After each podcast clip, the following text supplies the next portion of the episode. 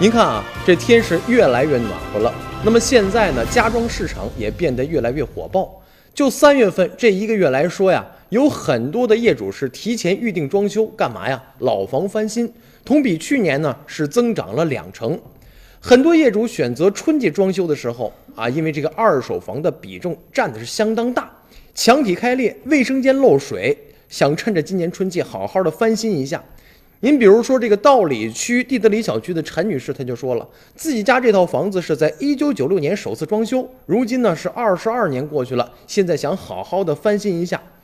现在我们这个地理位置比较好的这个楼啊，一般都是老房子，都是上世纪八九十年代建的。那么在春季当中呢，就呈现了一个装修的高的需求。目前有很多业主预定了老房翻新。而且在四月中旬以后，也就是供暖过后呢，这个预计会达到一个小高峰。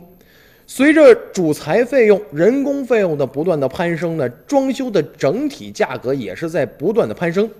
位于道里区的一家装修公司就说了，去年的时候啊，这个一直在主推的这个价格是三百九十八元每平方米的一个精装套餐，那今年春季价格已经涨到了六四百六十八了。而且另外一家是南杠的装修公司说，去年呢一个大包一般是六百五十元每平方米，今年春季已经涨到了七百八十元每平方米。那么今年春季的整体的装修价格呢上涨了，达到了百分之十二。所以说装修房子提早下手，